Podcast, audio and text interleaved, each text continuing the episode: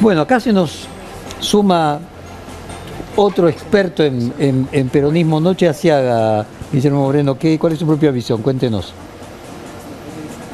Mire, Jorge, no hay duda que esta elección se hizo en el marco de la ley. Todo lo hemos dicho, lo hemos visto, hemos participado, con lo cual el, el presidente electo es legal. Y recibió una cantidad de votos sorprendente. Y el voto del pueblo legitima. Por lo tanto, el presidente electo es legal y legítimo. Pero ¿sabe qué pasa, Jorge? No tiene la verdad. Y en este mundo de los posmodernos, del subjetivismo, donde la verdad dejó de ser un criterio de la realidad y pasó a ser de la autopercepción. Yo vengo a decirle a usted que el presidente electo es legal y legítimo, pero no tiene razón. Él pertenece a una secta que a nivel mundial ni un concejal tiene. Y en la Argentina somos tan singulares que lo hicimos presidente. Él es un anarcocapitalista, no es Martínez de O, no es la dictadura, esto fue una construcción que hizo el oficialismo de Milei, no es Milei. Milei es un anarcocapitalista. Que reivindican, por ejemplo, al alcalde de Madrid que le entregó Madrid a Franco siendo anarquista y que criticaba al Partido Comunista por estalinista. Decía, así como los anarcocapitalistas le dicen a los liberales que son la destrucción de la humanidad por utilizar el Estado, los anarquistas españoles le decían a la República que estaban destruyendo la posibilidad de la anarquía con ese gobierno que estaban haciendo. Con la diferencia que este muchacho da la vida por la propiedad privada. Y cuando digo que da la vida, da la vida.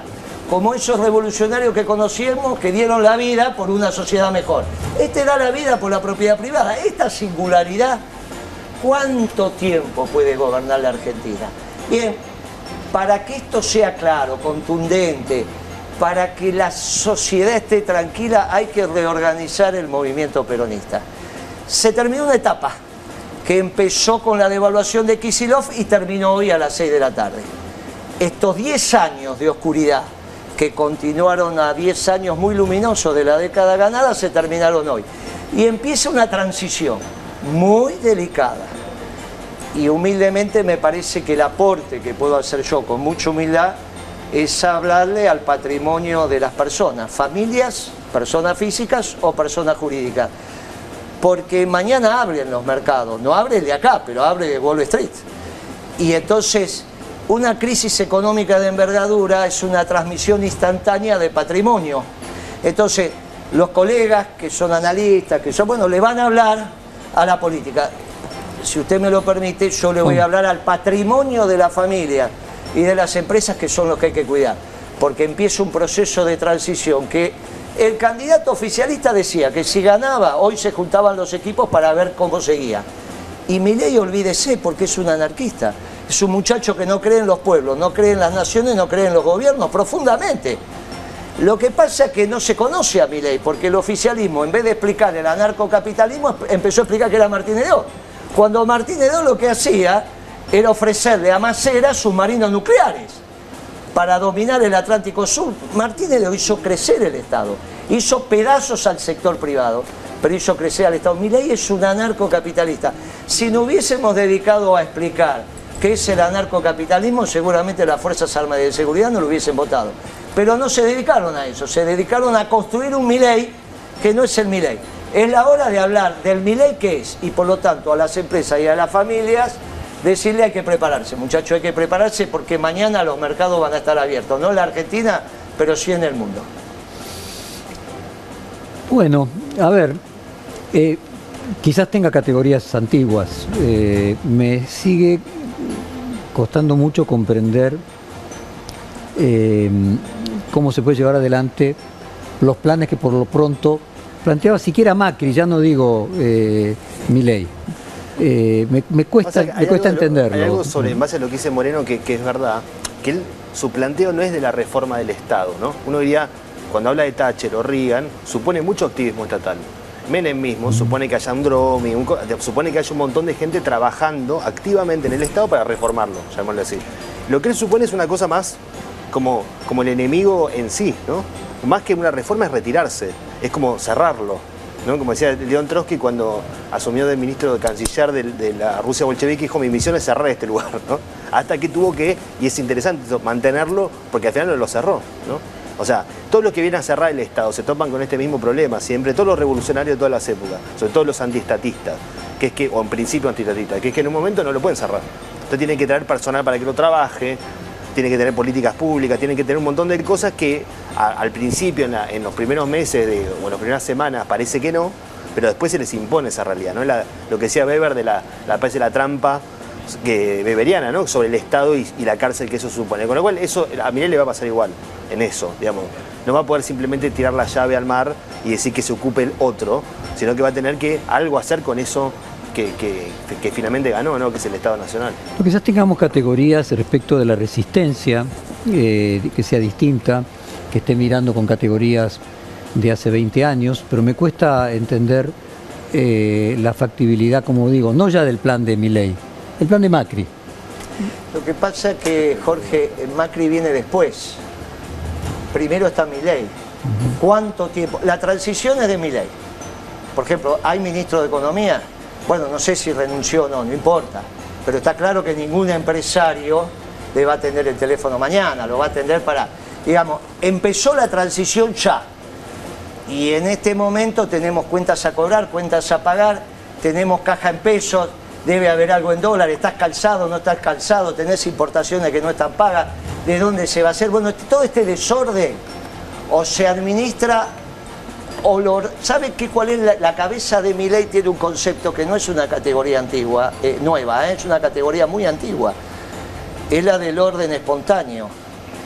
Obviamente esto está en el marco de la teología pero también está en el, en el marco del orden natural. O sea que para usted es muy simple entender el orden espontáneo. Para él el mercado es el orden espontáneo. Por eso todo lo que perturba el, mercado hay que sacarlo, porque me aleja del orden espontáneo. Ahora, el problema es que lo que me saca del orden espontáneo también es el Estado. Y como bien dijiste vos, no lo puedo desarmar de un día para otro. Ahora, él puede hacer, porque él es una persona que va a tomar decisiones en función de sus convicciones. ¿eh? Ahora aparece el verdadero Milei, el anarcocapitalista, el tipo que pasa a ser presidente de un país cuando en el mundo no tuvieron ni un concejal. Bueno, nosotros tenemos que tratar que las empresas perduren. Por ejemplo, vos te imaginás que va a ser una apertura y nos vamos a quedar sin industria automotriz. ¿Usted se imagina en estos momentos a Jorge Brito, al cual usted conoce, y yo conocí al padre, al hijo no lo conozco? Para mi ley los bancos nacionales no tienen que existir, pero el Banco Provincia, que también condujo mi amigo, tampoco, o sea, tiene que desaparecer, el Banco Nación también. Pero ¿usted se imagina la familia Escasani ahora, después de 70 años de tener el Banco Galicia, que le digan que ese banco tiene que desaparecer? No es un problema de la corrida de depósito, ¿eh? es un problema de por qué vas a poner plata en un banco que no va a tener posibilidad de generar dólares. Andá a ponerlo en el City. Bueno, todo esto hace imposible que el instrumento. Ahora, en el medio está la transición y sus primeros meses de gobierno. Y él va a tender a tomar decisiones ahí.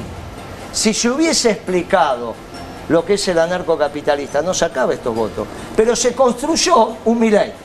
No, que la dictadura, que esto, que aquello. Y el Milei verdadero es mucho más peligroso. Ahora tenemos que descifrar esto. ¿Y quién confronta sanamente dentro del sistema? ¿Los radicales o el peronismo? Al final Jorge se va a ser peronista. Vengo a perfil para decirle que se va a ser peronista. Ahora, vos sabés que es interesante porque yo creo que mi ley se le, podría aplicar ese viejo dicho que dice, para el que solo tiene un martillo todos los problemas son clavos. Digamos, ¿no? Mi ley quizás tiene esa compulsión a ver un mercado en todo. Entonces cuando uno le pregunta sobre el tema de los órganos, etcétera, dice esto se arregla con un mercado de órganos, etcétera. Cuando se le plantea este, un tema vinculado a la educación, dice esto se arregla con un voucher. Bueno, la realidad y la política también tiene su física, el poder tiene su física, tiene sus reglas implícitas.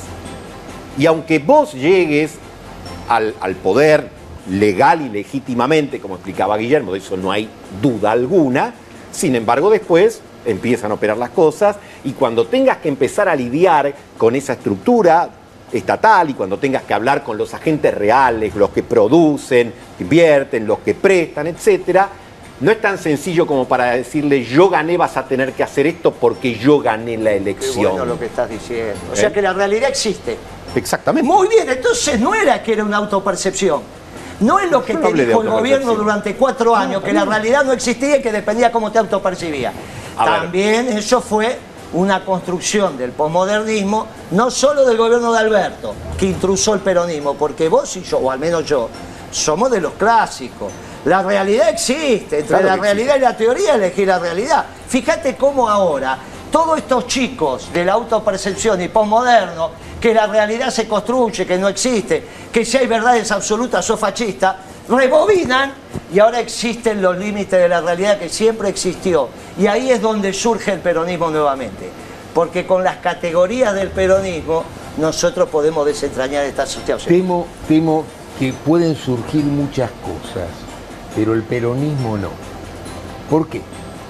Porque acá viene el punto clave en otra dirección.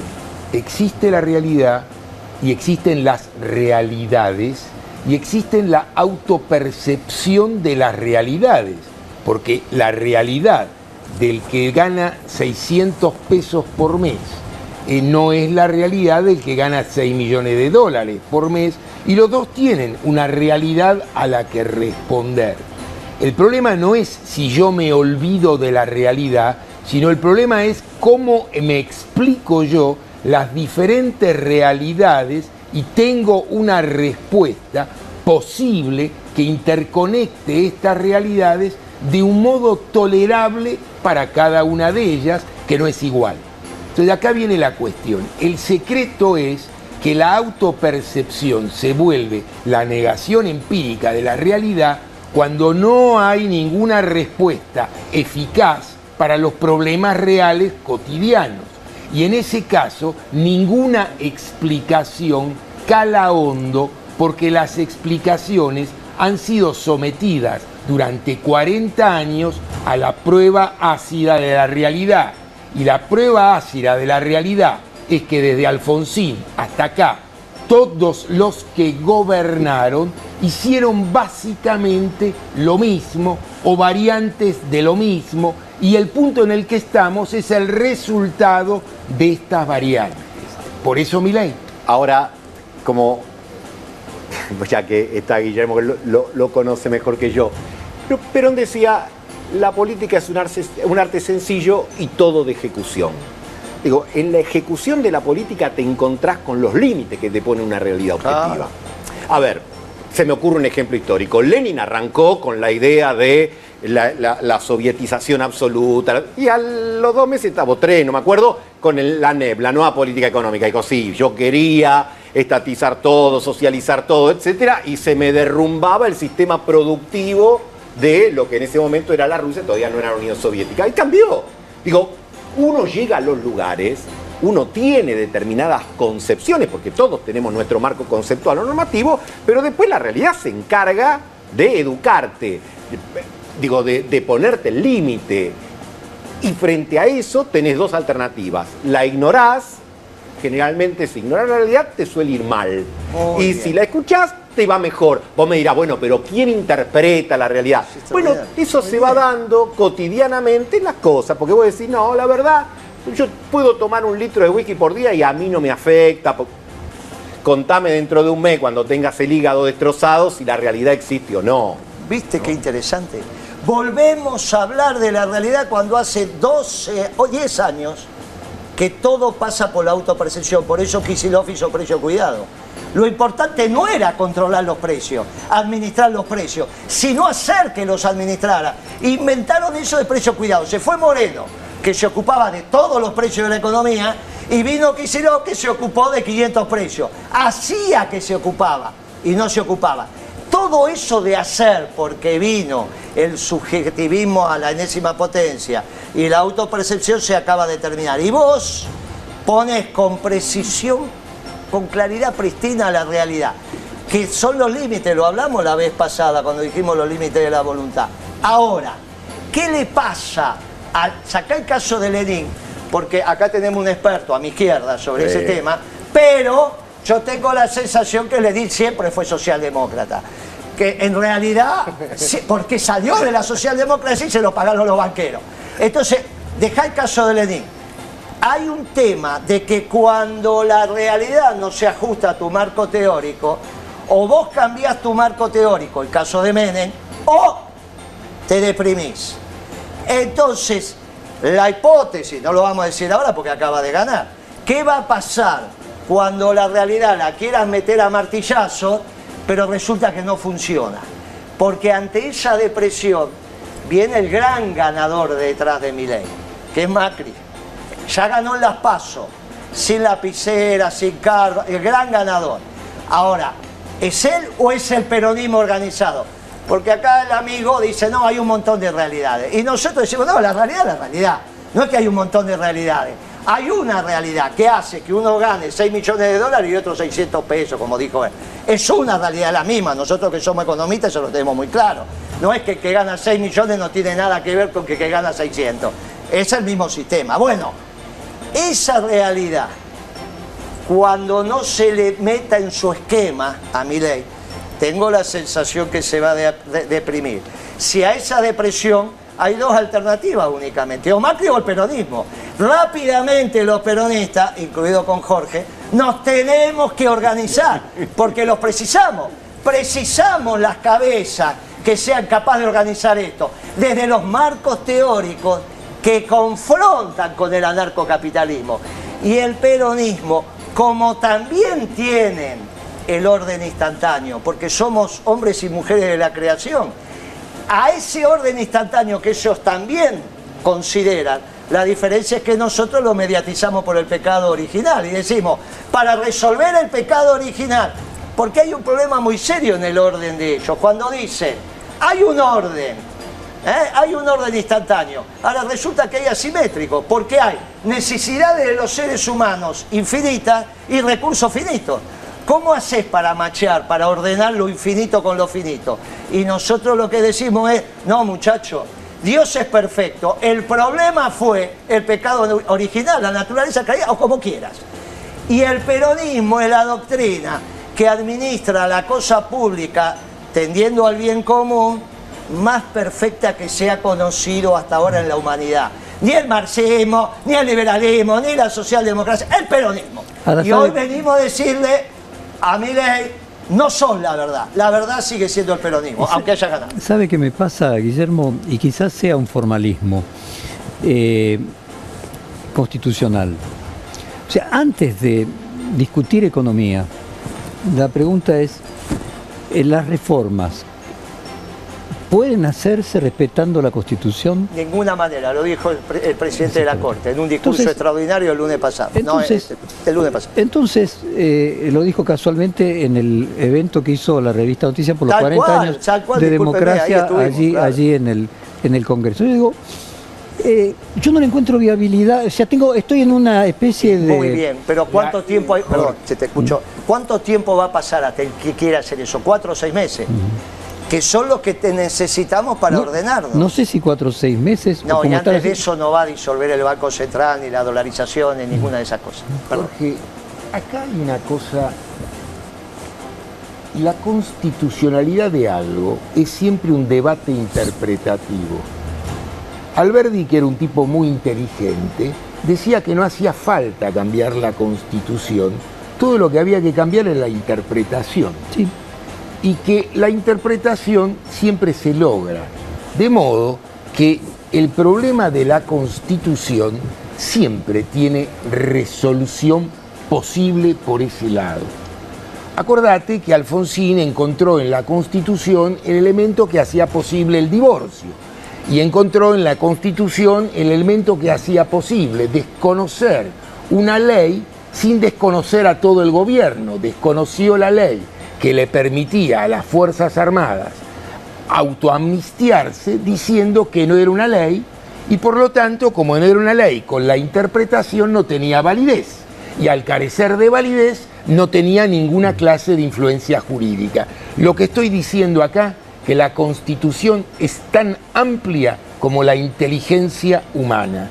El problema es político. El problema es si además de interpretar la constitución, vos sos capaz de resolver los problemas. Y el problema es que un anarcocapitalista no solo no resuelve los problemas, sino que los agrava a todos. En consecuencia, lo que vos tenés del comportamiento político, si sigue siendo, porque acá viene la cuestión, mi ley es simplemente una cajita de consignas que funcionó como parte de un debate de campaña o es algo más que eso? Y eso no lo sabemos. ¿Por qué no lo sabemos? Macri no es ningún anarcocapitalista. Es un capitalista a secas que tiene negocios que resolver que no se resuelven anárquicamente, sino con enorme precisión quirúrgica. ¿Me conviene? No me conviene. Si no me conviene, no lo quiero. Y no me importa si la Constitución dice que se puede o que no se puede. El punto es otro. Los motivos concurrentes para que el 55% de una sociedad vote algo de ninguna manera son los mismos y no arrojan ningún resultado per se. La política que tiene que encarar es lo que nos va a decir qué es lo que vamos a enfrentar. La dificultad que tiene de hablar es la dificultad de enhebrar esa política. Tenemos hablando a la hermana de Miley, eh, vamos a escucharla. Gracias. Buenas noches a todos.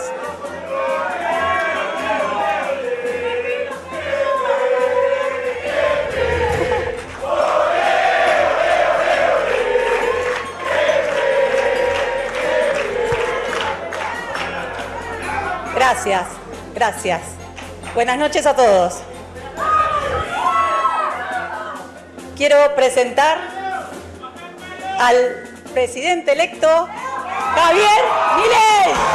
A ver, eh, no se puede decir que el presidente electo adelantó una política, pero se puede decir efectivamente que adelantó una delimitación política.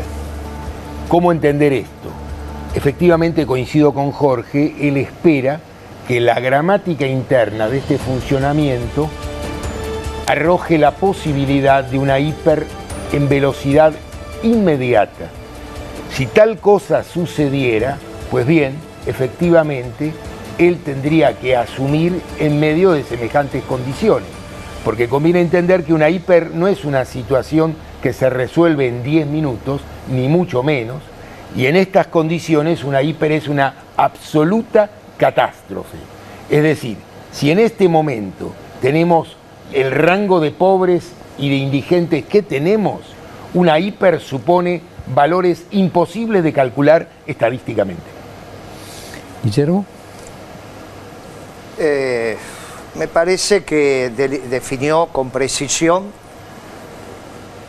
su esquema de gobierno. No podemos hablar de plan de gobierno porque es un anarco.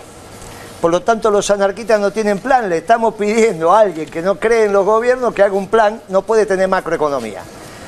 Porque la macroeconomía es para los gobiernos y este chico en su cabeza es un anarcocapitalista. Es la relación entre personas. Por lo tanto, si es la relación entre personas física y jurídica, es la libertad entre ellos. No hay gobierno, no hay plan económico, no hay macroeconomía. ¿Qué definió? Vamos a cumplir con lo que dijimos.